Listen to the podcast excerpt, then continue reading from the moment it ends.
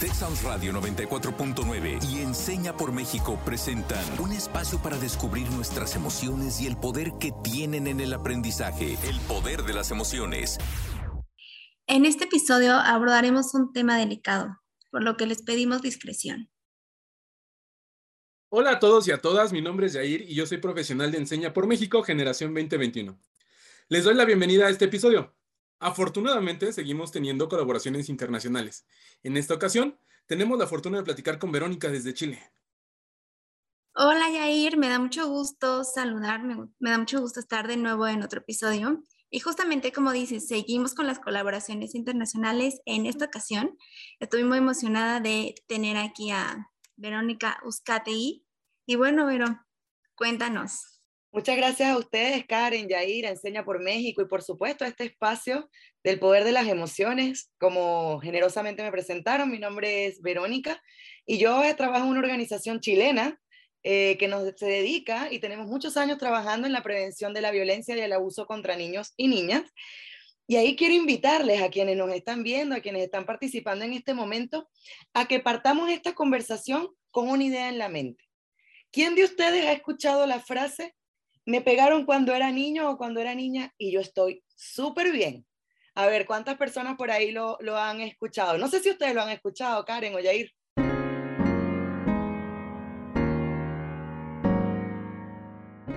Realmente, Verónica, creo que uh, al menos de este lado, en México y, y, en el estado de Guerrero, donde yo soy, muchas veces eso, ¿no? El de, estás a tiempo de darle un cinturonazo, un manazo para que pues, para que esté bien, para que se alinee, ¿no? Y, pero sobre todo, creo que muchos padres de familia creen que pegar es la manera más efectiva de disciplinar a, a sus hijos o a sus hijas, ¿no? Una de dos, ya sea porque nacieron de esa manera o porque no conocen otras formas de corregir o cambiar la conducta de sus hijos o de sus hijas, ¿no? También hay que entender que quien les pegan a sus niños o a sus niñas o los castigan físicamente no solo causan daño emocional, sino también causamos un chorro de daños físicos y a la postre se ven representados en un montón de conductas antisociales, ¿no? Por ejemplo, ahí se, ha determinado, han hecho estudios, muchos de ellos arrojan que las personas que delinquen o que son, eh, perpetúan actos por ahí bastante complicados, pues justo cuando eran niños recibieron ese castigo físico. Pero bueno, nos encantaría escuchar, Karen, ¿tú qué opinas? ¿Sí la has escuchado? ¿No la has escuchado? ¿La aplicaron en ti? ¿No? ¿Tú qué dices? No, sí, sabes, es que la he escuchado siempre. Yo considero que es algo generacional, o sea, porque yo luego platico con mi mamá y me dice como, es que mi mamá solamente nos volteaba a ver y ya con la mirada ya sabíamos que teníamos que quedarnos callados o si no nos tocaba como de que un pellizco, un golpe, o sea, era algo como súper normalizado y yo justamente platico mucho con mi mamá porque yo sé que sé que los golpes no es el camino, sé que los golpes no es la solución. Y mi mamá constantemente es como de que es que eso antes no existía, por eso es que yo me portaba tan bien, por eso es que justamente como dice Vero, este, soy un adulto como muy responsable y así, pero no quiere decir que, que esté bien, sino yo, yo lo relaciono un poco con la parte de, de obediencia de querer tener a los niños aquí que te obedezcan, porque sí, simplemente porque tú adulto lo dices, ¿no? Simplemente porque yo soy grande, y justamente como la película de Matilda, yo soy grande, tú pequeña, yo estoy bien, tú estás mal. Entonces, al ejercer como esta, auto, este autoritarismo, pues se convierte como en algo generacional y en algo de que todos los adultos, a la fecha lo he escuchado y creo que se sigue repitiendo, lo dicen y lo creen normal y lo creen necesario aún. Pero que ¿Qué piensas de todo lo que te decimos, Vero? Bueno, es impresionante cómo independientemente de las distancias geográficas, eh, yo soy venezolana, estoy en Chile y ustedes tienen la generosidad de recibirnos desde México. A pesar de esas distancias se repiten estos patrones, ¿no? Y ahí Karen nos mencionaba algo que es bastante relevante, ¿no? El tema de la necesidad de la obediencia. Y lo que pasa es que las personas eh, estamos acostumbradas a que la obediencia radica en el poder, ¿no? Entonces, allí como invitar un poco a la reflexión y a propósito de lo que vamos a ir conversando más adelante, en ver que nosotros como adultos tenemos mucho poder. Y por supuesto que eso va a ser el centro un poco de esta conversación respecto a la violencia, eh, considerando que la violencia se ejerce a propósito del poder que tenemos sobre otras personas, ¿no? Así que feliz de estar acá y de que sigamos compartiendo, aunque un poco triste de que estos patrones se sigan repitiendo pero agradecida de que de México hasta Chile, hasta el fin del mundo, estamos trabajando unidos y unidas por un mundo sin abuso. Vale, pues muchísimas gracias, Vero. La verdad es que sí, como tú lo mencionas, es súper, súper impresionante que estas pautas de comportamiento y de crianza no solo es en un país como México, sino que lo podemos ver en Chile, en Venezuela.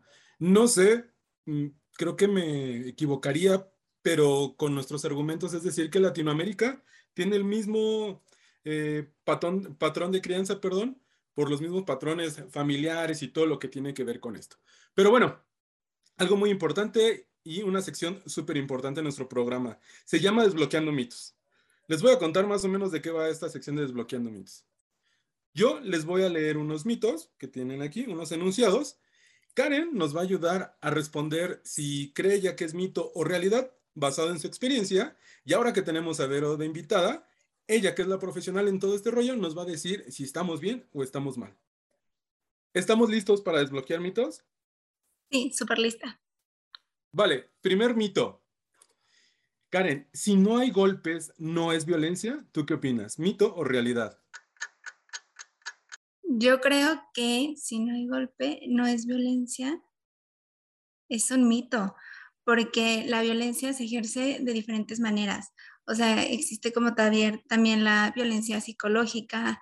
Em, no sé si han escuchado, por ejemplo, con esto que, con este como enunciado que nos acabas de decir, el gaslighting, gaslighting, que es como que, este, que la otra persona está súper segura de que algo pasó porque así pasó, porque así lo interpretó. Yo soy como, yo sé que todo lo que vivimos y que todo lo que sentimos y que cómo nos expresamos tiene mucho que ver con las interpretaciones que tiene cada uno, pero hay cosas que son un hecho, ¿no? Entonces, si te empiezan a decir, no, es que tú estás loca, es que eso no pasó, que no sé qué, eso también es un tipo de violencia y realmente a veces tú puedes sentirte mal en el, pues a lo mejor y sí, a lo mejor y soy yo, a lo mejor estoy loca, o de repente no hay como un golpe, ¿no? Pero pienso mucho en alguna relación de pareja o justamente un matrimonio, ¿no? Y que la persona te, piense, te empiece a ignorar, que te empiece como a, a tal vez hacer un lado, a querer silenciarte, eso también es violencia y eso impacta también muchísimo. O sea, aparte de que los golpes tienen como un, un peso muy grande, la violencia psicológica también es, es muy importante. Entonces yo pienso eso, pero pero tú, tú que eres la experta, dinos. No, pero Karen, tú eres súper experta también. Absolutamente. Y aquí quiero invitarle a, todos y a todas a pensar en un iceberg, en esta metáfora de que el iceberg solamente se ve una pequeña parte de él y que la mayor parte de su masa se encuentra bajo el agua. Eso quiere decir que nosotros no somos capaces de verla, pero sí está ahí. Entonces, con la violencia, así como lo decía Karen, ocurre algo similar. El golpe, o cuando hablamos, por ejemplo, del feminicidio, son los eventos visibles que están en una larga cadena de situaciones de violencia. Entonces, un niño o una niña que recibe comentarios como, por ejemplo, que seguramente ahí lo vamos a conversar, lo hemos escuchado muchos, em, tu opinión no importa, o mientras los adultos hablamos, los niños se callan, o por ejemplo, cuando, no sé si, si les habrá pasado, ¿no? Eh, no vas a cenar porque cometiste una travesura, pareciera que no es violencia y pareciera que son métodos de disciplina y como para tener niños educados. Pero la realidad es que son acciones que en el fondo solamente son reproducciones del poder en contra de otra persona que no se puede defender porque no tiene el mismo poder que yo, ¿no?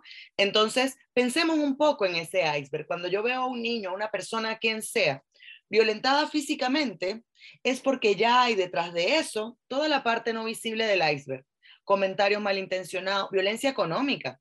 Por ejemplo, y un ejemplo muy clásico es em, el niño o niña que quiere hacer fútbol en lugar de hacer básquetbol y el papá le dice, bueno, tú vives en mi casa y aquí vas a hacer lo que yo quieras que tú hagas. Eso es una violencia económica porque el niño no se puede defender. Entonces, finalmente, la verdad es que eh, ya cuando vemos un golpe es bastante tarde. Y lo decía Jair al comienzo y es bastante importante. Hay estudios que respaldan eh, eh, esta teoría de que personas que cometen actos delictivos muy probablemente en su infancia fueron víctimas de múltiples tipos de violencia. porque además el problema con la violencia invisible es que es poco escuchada, porque las personas nos cuesta comprender y, acoger cuando un niño me comenta situaciones de violencia que yo no puedo ver. Allí dejarlo con una frase de una psicóloga eh, que es maravillosa, eh, que nos dice que no vemos las cosas para las que carecemos de nombre. Entonces, cuando, cuando, los niños no saben lo que les está pasando, no pueden pedir ayuda. Por eso, efectivamente, es un gran mito decir que si no hay golpes, no hay violencia. Muchísimas gracias, chicas. La verdad es que nos comparten ideas muy importantes. La siguiente eh, mito, el siguiente, la siguiente realidad, nos dicen, Karen, las mujeres no son violentas. ¿Tú qué opinas? ¿Mito o realidad?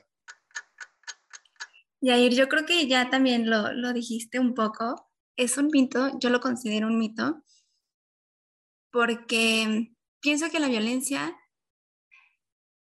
puede pasar con un hombre y puede pasar con una mujer. No hay como, desafortunadamente se ha visualizado, se ha visibilizado más em, ahora, ¿no? Este, con estos movimientos y todo lo que está pasando con las mujeres, porque es una realidad. O sea, eso no hay como que, ocultarlo. Sin embargo, yo creo que puede, puede ser este como algo que, que suene un poco, porque empieza como con toda la parte también emocional, que los hombres no lloran, que los hombres son fuertes, que los hombres tienen que estar bien todo el tiempo. Entonces, los hombres al tener como todo, todo esto de antes y como toda esta presión tal vez social, pueden no identificar una violencia o pueden no decirlo o pueden sentirse tal vez un poco avergonzados porque son hombres, porque tienen que estar bien, porque no lloran y porque ellos pueden ser como, o tienen que ser fuertes, ¿no? Entonces yo pienso que no, que no hay género para que haya violencia o para que exista violencia y pues eso pienso, pero... Estás completamente en lo correcto. Y Karen allí menciona una cantidad de puntos que son muy relevantes. Y lo primero es conversar un poco respecto de cómo igual los patrones y los estereotipos de género forman parte de cómo nosotros nos enfrentamos a la misma violencia. ¿A qué me refiero? Jair decía, nosotros los hombres también debiésemos poder levantar la voz cuando somos víctimas de algún tipo de violencia, sea cual sea. Pero a veces ocurre, eh, no sé si en México, me imagino que sí, que son muy pocos los hombres que denuncian violencia ante las policías, por ejemplo. Principalmente porque estos son organismos que están enfocados en ver la violencia siempre de una mirada machista. Entonces, probablemente un hombre cuando se decide, porque tiene, teme por su vida o por cualquier situación, de presentar una denuncia, probablemente lo que va a recibir son burlas, incluso de los propios organismos que debiesen asegurar una acogida apropiada. Dicho eso, también considerar lo que tú decías, Karen, ¿no? ¿Cómo le decimos a los niños desde pequeños que los niños no lloran, que esos no son juegos de niños, que tienes que ser un machito? Eh, Latinoamérica es una región bastante machista, eh, muy tradicional, también muy conservadora en, mucho, en muchos sentidos, y hay unos estereotipos y unos patrones que se le quieren imponer a los niños que son muy violentos. Cuando uno le dice a un niño que siente dolor, que no puede llorar, lo que estamos es generando en este niño una sensación de indefensión que es muy violenta. De hecho, esto es, algo no menor. Los niños no lloran, pero las mayores tasas de suicidio las tienen los hombres. Entonces, ¿cómo conversa nuestras experiencias infantiles? Y voy a volver a la pregunta que hicimos al principio, para que no se le olvide a quienes nos están viendo. ¿Habremos escuchado, a mí me pegaron de niño y estoy súper bien? Pensemos cómo son nuestras relaciones, de qué manera nos vinculamos con los otros, qué tan, qué tan saludables son nuestros vínculos, cómo son mis relaciones laborales, logro mantener un empleo, cómo es mi salud mental, de qué forma yo me vinculo con las personas que tienen menos poder que yo. Efectivamente, sí hay una mayor proporción de eh, personas del sexo masculino que generan violencia en contra de mujeres o niños, pero las mujeres también pueden ser muy violentas en muchos aspectos. Y esto tiende a reproducir las dinámicas de violencia que igual nosotras hemos venido em, heredando, ¿no? No sé, estos memes que aparecen como mis, terapeutas, ¿no? La chancla, el cinturón y como el palo de la escoba y en general es una mamá que está ahí como con cara eh, muy rígida. Entonces sí, las mujeres pueden ser violentas y es importante detallarlo e identificarlo para que podamos ayudar a los niños o a las niñas o a las personas que pudieran estar siendo eh, víctimas de este tipo de violencia. La violencia no tiene género, la violencia es una manifestación del abuso de poder. Perfecto, muchísimas gracias, Vero, por, por dejarnos como bien claro eso, ¿no? Que no necesariamente es que los hombres ejerzan violencia o que las mujeres no, sino que la violencia como tal no tiene género. Perfecto. Oigan, chicas, vamos con nuestra tercer línea, ya sea mito o realidad. Karen, ¿la violencia solo sucede en contextos de pobreza? ¿Tú qué opinas? ¿Mito o realidad? Yo pienso, bueno, no pienso, estoy segura que es un mito. La violencia no tiene ningún contexto. E incluso puede ser que sea como un, prejuicio que podríamos tener o que las personas tienen. Sin embargo, he conocido y sé que la violencia también está latente y hay en contextos que no son de pobreza nada más. Entonces, yo pienso que, que es un mito, que hay personas que tal vez tengan como ese prejuicio y no quiere decir que no exista, sino que tal vez no se habla, tal vez no se, no se le da como la visibilidad que le damos a, a un contexto pues de bajos recursos. Sin duda, Karen. Por supuesto que es un mito y es uno de los mitos más, más difundidos. Y esto tiene una razón de ser. Lo que ocurre es que en líneas generales las políticas públicas están enfocadas en contextos vulnerados, en contextos empobrecidos. Entonces, cuando nosotros vemos políticas públicas que buscan identificar eh, carencias económicas o carencias alimentarias, en general vamos a comunidades que son comunidades empobrecidas. Y es importante decir esto, las comunidades son empobrecidas por los contextos en los que viven. Las personas no desean ser pobres, las personas no eligen ser pobres o no tener acceso a recursos, ¿sí? Y entonces lo que ocurre es que como la política pública se enfoca allí, es mucho más fácil detectar las situaciones de violencia y además hay una cierta normalización de estos grupos humanos de ser constantemente visto y cuestionado por el sistema. En cambio, en los sectores acomodados, no hay políticas públicas dirigidas especialmente a estos temas. De hecho, yo les invito a reflexionar. Traten de pensar en alguna campaña de prevención de violencia en la que hayan aparecido casas de altos niveles socioeconómicos.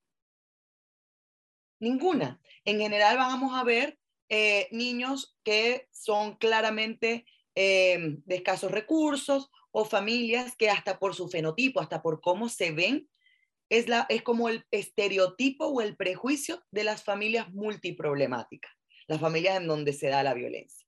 Y lo que ocurre con esto son dos cosas. Una, que somos prejuiciosos y constantemente cuestionamos a las familias que tienen menos recursos por el hecho de no tener recursos.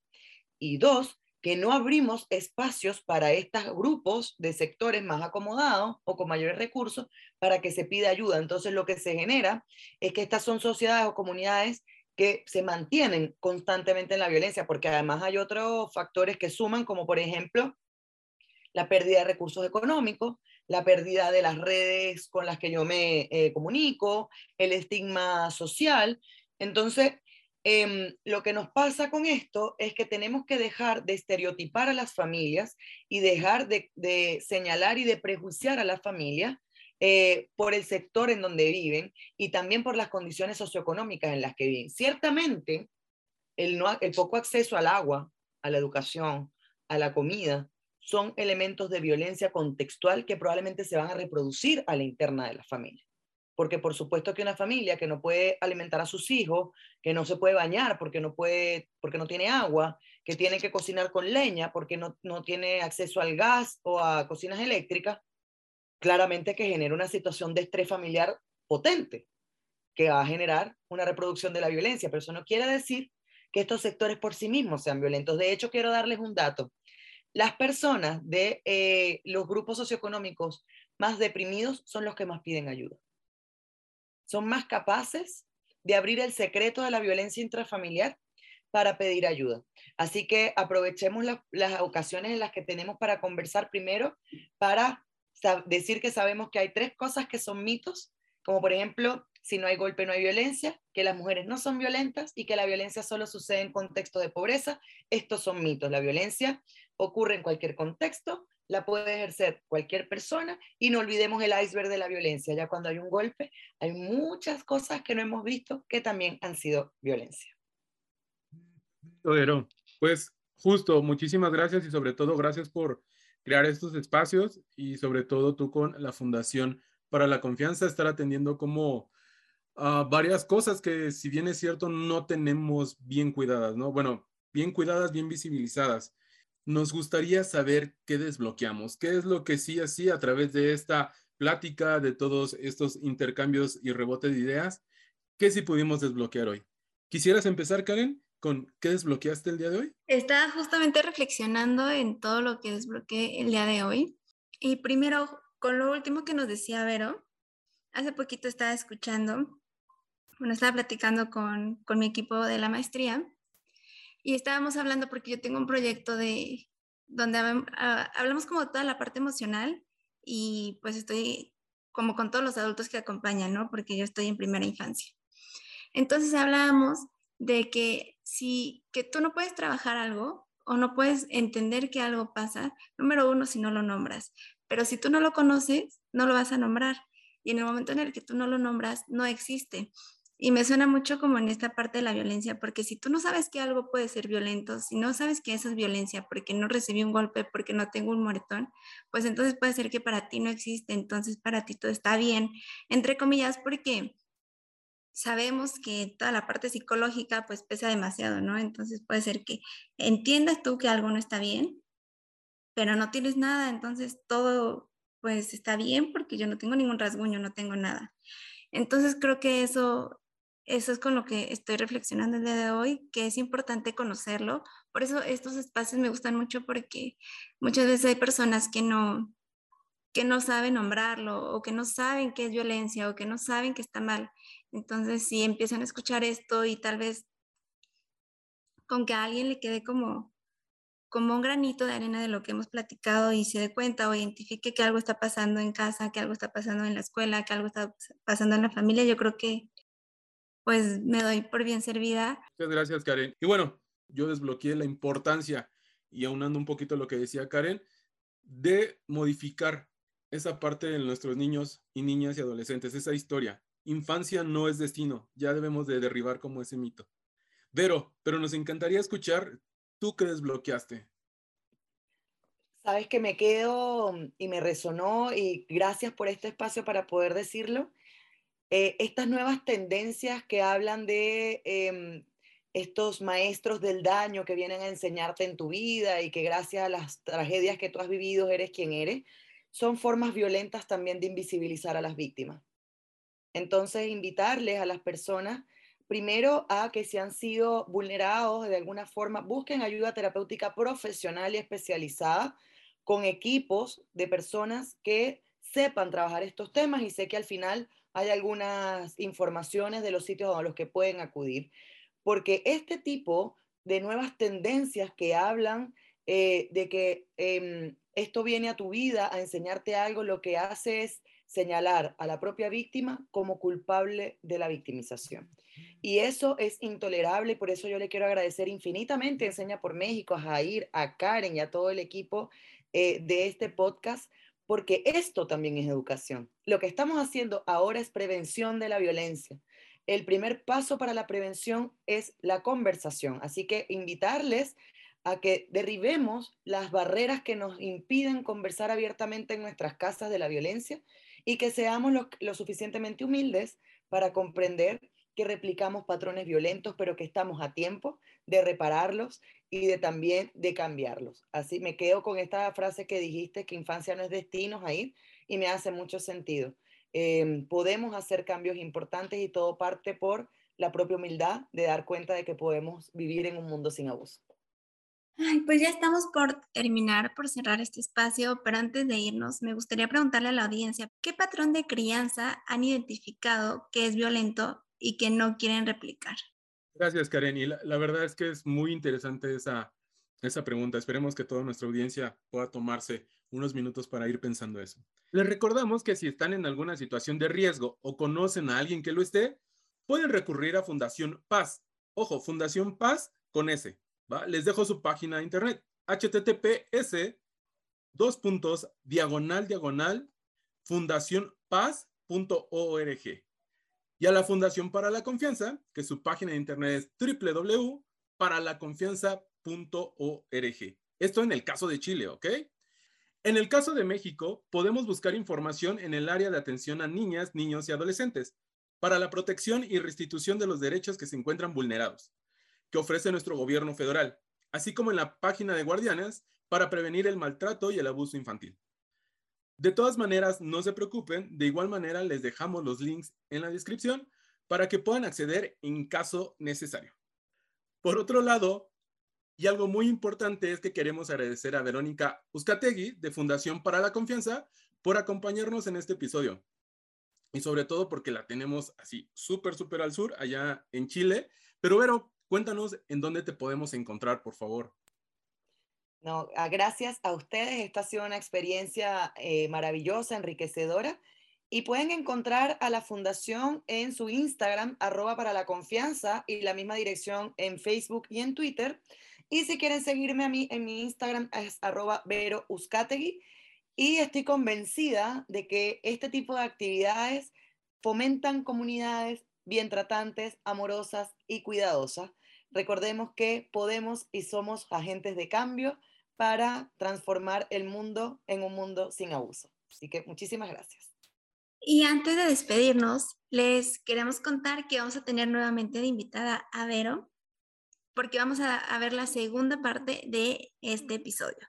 Una vez que ya identificamos la violencia, qué es lo que entiendo de violencia, ahora, ¿cómo podemos apoyar a los niños en situación de violencia? Entonces, no se lo pierdan, de verdad que si este les gustó, el, el que viene les va a gustar todavía más, si no es que igual. Y pues, Vero, de verdad, muchas, muchas gracias por estar acá.